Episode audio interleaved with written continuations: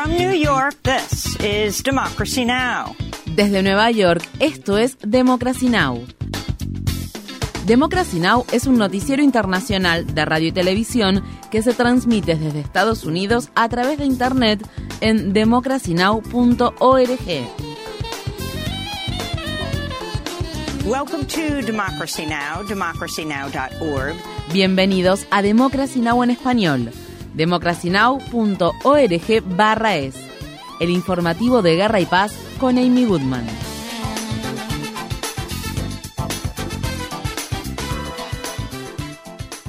Estados Unidos bombardeó el viernes 85 objetivos en Siria e Irak en respuesta al reciente ataque con drones que milicias respaldadas por Irán llevaron a cabo contra una base militar estadounidense en Jordania. Tres soldados de Estados Unidos perdieron la vida en dicho ataque. El portavoz del Ministerio de Relaciones Exteriores de Irán describió los ataques aéreos estadounidenses como otro error estratégico y aventurado de Estados Unidos que solo resultará en un aumento de la tensión y la inestabilidad. Según se informa, al menos 40 personas murieron en los ataques del viernes. El domingo, un ataque con drones contra una base militar que alberga soldados estadounidenses en el este de Siria se cobró la vida de seis combatientes kurdos aliados de Estados Unidos. El coordinador de comunicaciones del Consejo de Seguridad Nacional estadounidense, el almirante John Kirby, apareció el domingo en el canal Fox News.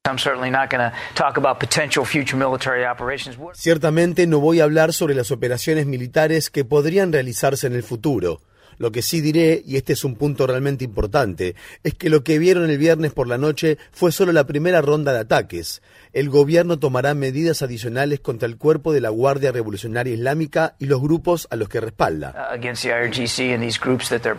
Asimismo, Estados Unidos volvió a lanzar el sábado y el domingo una serie de ataques contra Yemen, donde bombardeó instalaciones controladas por los combatientes hutíes, quienes se han comprometido a seguir atacando barcos vinculados a Israel y Estados Unidos hasta que Israel detenga su ofensiva contra Gaza. Esto se produce al tiempo que el secretario de Estado estadounidense, Tony Blinken, tiene previsto regresar a Medio Oriente para participar en una serie de reuniones que se llevarán a cabo en Arabia Saudí, Egipto, Qatar e Israel. Israel continúa bombardeando la ciudad de Rafah, que se encuentra ubicada en el sur de la franja de Gaza, donde cientos de miles de palestinos desplazados se habían refugiado en busca de seguridad. El sábado, un ataque israelí contra una vivienda de Rafah se cobró la vida de al menos 14 personas, incluidas mujeres y niños. Asimismo, al menos 30 palestinos murieron en Deir al-Bala, donde Israel bombardeó varias viviendas y una mezquita. Las autoridades sanitarias de Gaza dicen que al menos 230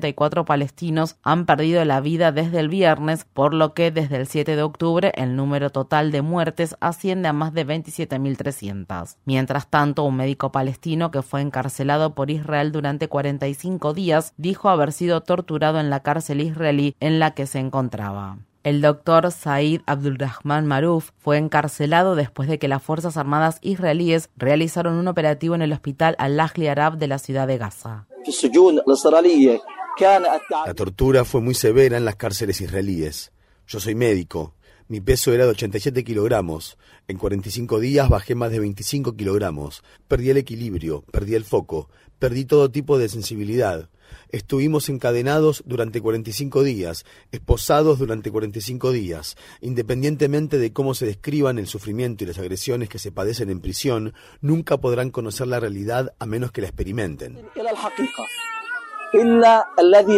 En otras noticias sobre Gaza, Bélgica convocó al embajador israelí en el país después de que Israel bombardeara oficinas de la Agencia Belga de Desarrollo en el norte del enclave palestino. Según se informa, el bombardeo tuvo lugar el miércoles después de que Bélgica anunció que no suspenderá su financiación a la Agencia de Naciones Unidas para la Población Refugiada de Palestina. En diferentes partes de Estados Unidos se siguen realizando manifestaciones en repudio a los ataques de Israel contra la franja de Gaza. En la ciudad de Louisville, en el estado de Kentucky, 15 personas fueron arrestadas el viernes después de bloquear las entradas a las oficinas de las contratistas militares Raytheon y Bay Systems. Mientras tanto, 19 estudiantes de la Universidad de Brown han iniciado su cuarto día de huelga de hambre para instar a la universidad a romper relaciones con las empresas fabricantes de armas que están armando a Israel. Un grupo bipartidista de senadores ha presentado un proyecto de ley de 118 mil millones de dólares que incluye nuevas y duras políticas de control migratorio y ayuda militar para Ucrania, Israel y los aliados de Estados Unidos en el Pacífico. El presidente Biden respaldó el acuerdo al que describió como el conjunto de reformas fronterizas más duras en décadas. Por su parte, la Unión Estadounidense para las Libertades Civiles ha advertido que el acuerdo bipartidista eliminaría protecciones de asilo de larga data y obligaría obligaría al gobierno a expulsar sumariamente a personas que se encuentran en la frontera sur del país sin el debido proceso. El presidente de la Cámara de Representantes de Estados Unidos, Mike Johnson, ya ha dicho que el acuerdo bipartidista del Senado morirá apenas llegue si es que llega a la Cámara Baja. Mientras tanto, el senador independiente Bernie Sanders ha anunciado que tiene planificado introducir una enmienda para cancelar el envío de 10.100 millones de dólares en ayuda militar a Israel. En un comunicado, Sanders condenó lo que denominó la guerra ilegal e inmoral de Netanyahu contra el pueblo palestino. En otras noticias de inmigración, una docena de gobernadores republicanos se reunieron con el gobernador de Texas, Greg Abbott, en la frontera entre Estados Unidos y México para demostrar su apoyo al enfrentamiento sin precedentes del Estado con el gobierno federal. En enero, el Estado de Texas tomó el control de un tramo de la frontera entre Estados Unidos y México e impidió que agentes de la patrulla fronteriza estadounidense ingresaran a dicho sector. El enfrentamiento entre el Estado de Texas y el gobierno de Estados Unidos por la gestión de la frontera sur del país ocurre cuando faltan nueve meses para que se celebren las elecciones presidenciales. Tras obtener el 95% de los votos, el presidente Biden ganó fácilmente el sábado las elecciones primarias del Partido Demócrata en el estado de Carolina del Sur, mientras que Marianne Williamson quedó en segundo lugar tras obtener el 2% de los votos. A principios de 2023, el Comité Nacional Demócrata aprobó una reforma para que las primarias presidenciales de 2024 se celebraran primero en el estado de Carolina del Sur, por lo que esta fue la primera contienda oficial para la nominación presidencial demócrata. En Chile, al menos 112 personas han muerto y otras cientos permanecen desaparecidas al tiempo que los incendios forestales más mortíferos jamás registrados en el país arrasan los zorros costeros del centro del territorio chileno. Los incendios han sido provocados por la ola de calor y la sequía que están azotando al país durante durante este verano austral. El presidente Gabriel Boric declaró el estado de emergencia en el país que está celebrando dos días de luto nacional. Los incendios ahora amenazan con envolver las ciudades de Viña del Mar y Valparaíso, que cuentan con una población combinada de más de un millón de personas. Estas fueron las palabras expresadas por una vecina de Viña del Mar que perdió su vivienda este fin de semana. De un momento a otro bajó el fuego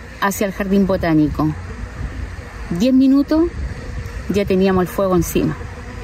El humo, se puso todo el, cielo negro, se oscureció todo, el viento parecía un huracán, era como estar en el infierno.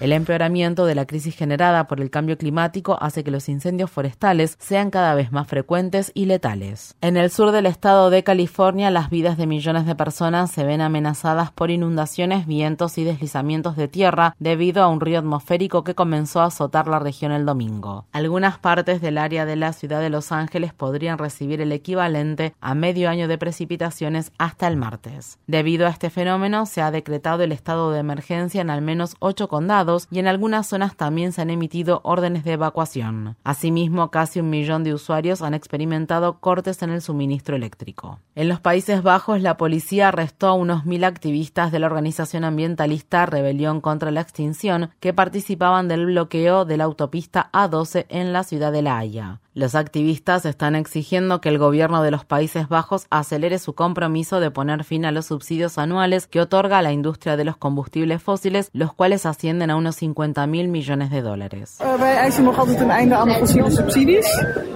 Seguimos exigiendo el fin de los subsidios a la industria de los combustibles fósiles, lo que aún no ha sucedido. El plan para eliminarlos progresivamente debía ser presentado a la segunda Cámara a finales del año pasado, pero todavía estamos esperando que eso suceda. Entonces sí, regresaremos porque la crisis generada por el cambio climático está avanzando. La crisis generada por el cambio climático está empeorando. Los subsidios a la industria de los combustibles fósiles ascienden a aproximadamente 46.500 millones de euros al año. Regresaremos a la carretera principal A12 y nos quedaremos allí hasta que se eliminen los subsidios a los combustibles fósiles. En El Salvador, el presidente Nayib Bukele se declaró ganador de las elecciones del domingo, aunque aún no se han publicado los resultados oficiales. El escrutinio inicial indicaba que Bukele había obtenido más del 80% de los votos. Mientras tanto, se espera que su partido político, Nuevas Ideas, obtenga la mayoría de los escaños en la Asamblea Legislativa de El Salvador, donde ya contaba con la mayoría cualificada. El domingo Bukele se dirigió a sus simpatizantes en San Salvador, la ciudad capital del país. Empezamos vencer nuestro más grande mal. Y estamos a punto de ganar la guerra contra las pandillas.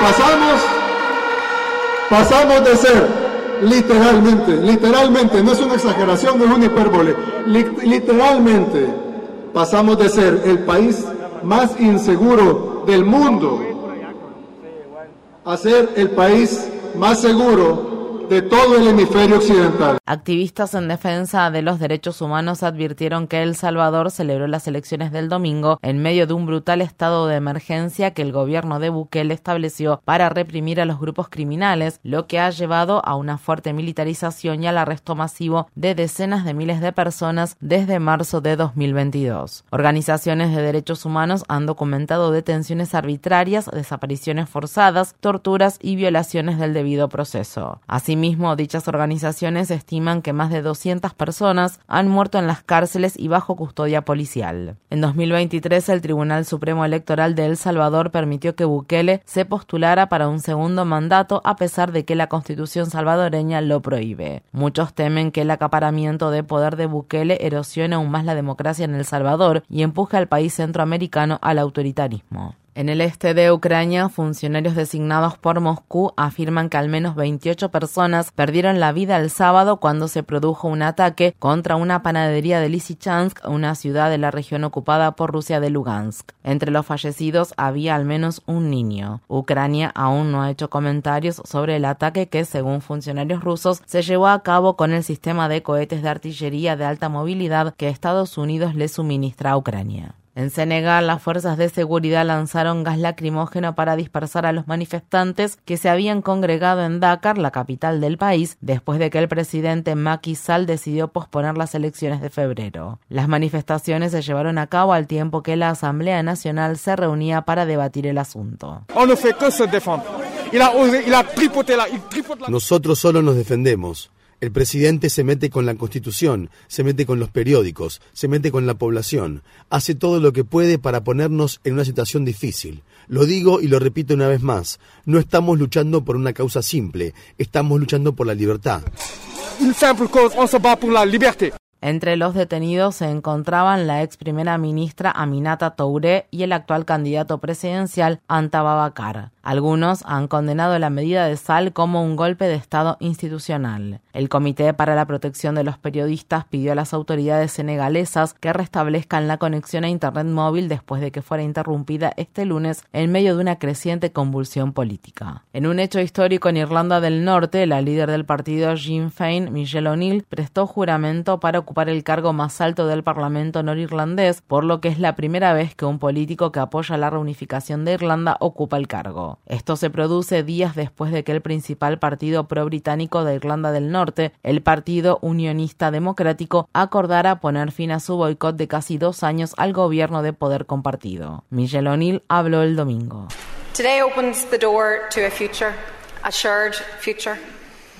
Hoy se abre la puerta a un futuro compartido. Es un honor para mí estar aquí como primera ministra. Este es un momento de igualdad y progreso, una nueva oportunidad para trabajar y crecer juntos. Confiamos en que no importa de dónde vengamos ni cuáles sean nuestras aspiraciones, nosotros podemos y debemos construir nuestro futuro juntos.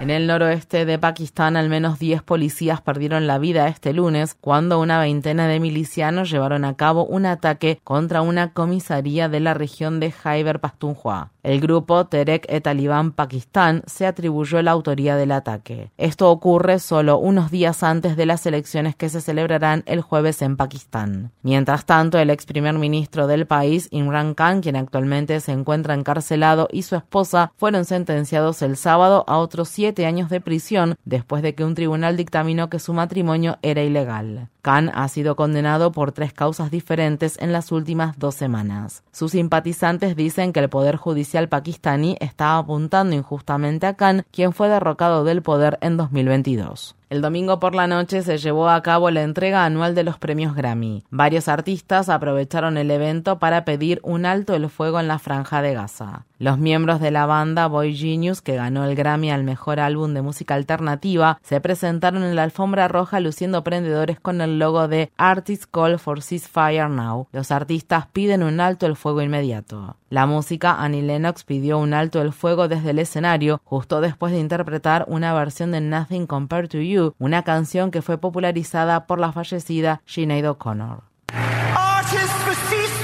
Artistas por el alto el fuego, la paz en el mundo.